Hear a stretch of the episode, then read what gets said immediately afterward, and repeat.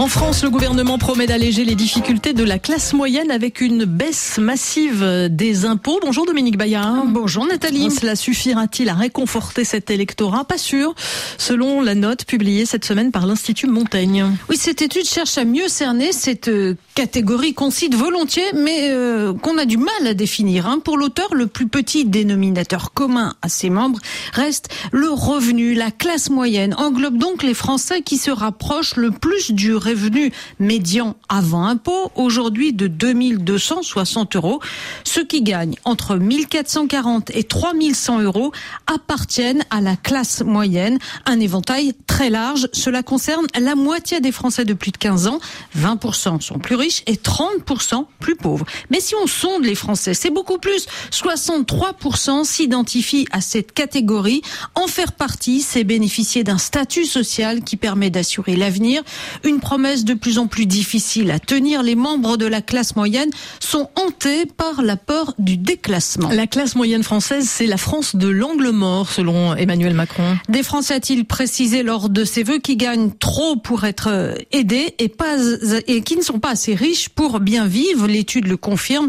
Ces Français contribuent largement aux recettes fiscales à hauteur de 100 milliards d'euros sans avoir le retour de l'État protecteur.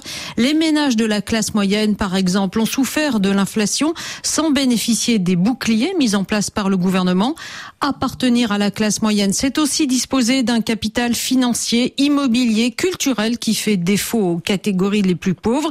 Mais cet avantage est en train de s'éroder, souligne l'Institut Montaigne. Le pouvoir d'achat immobilier, par exemple, a baissé de 50% par rapport à la fin du XXe siècle.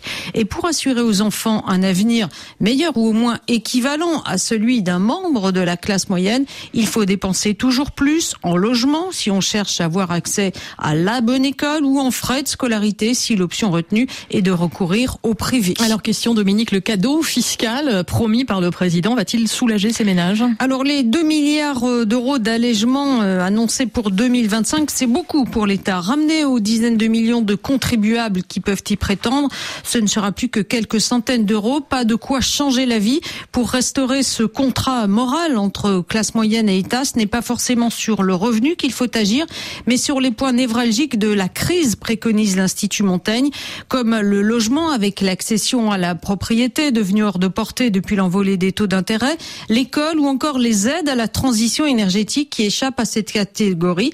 Le Premier ministre Gabriel Attal précisera les pistes qu'il envisage pour reconquérir cette population, souvent qualifiée de ventre mou de la société. C'est aussi historiquement un groupe moteur dans l'adhésion aux valeurs de la société. Merci Dominique Bayard.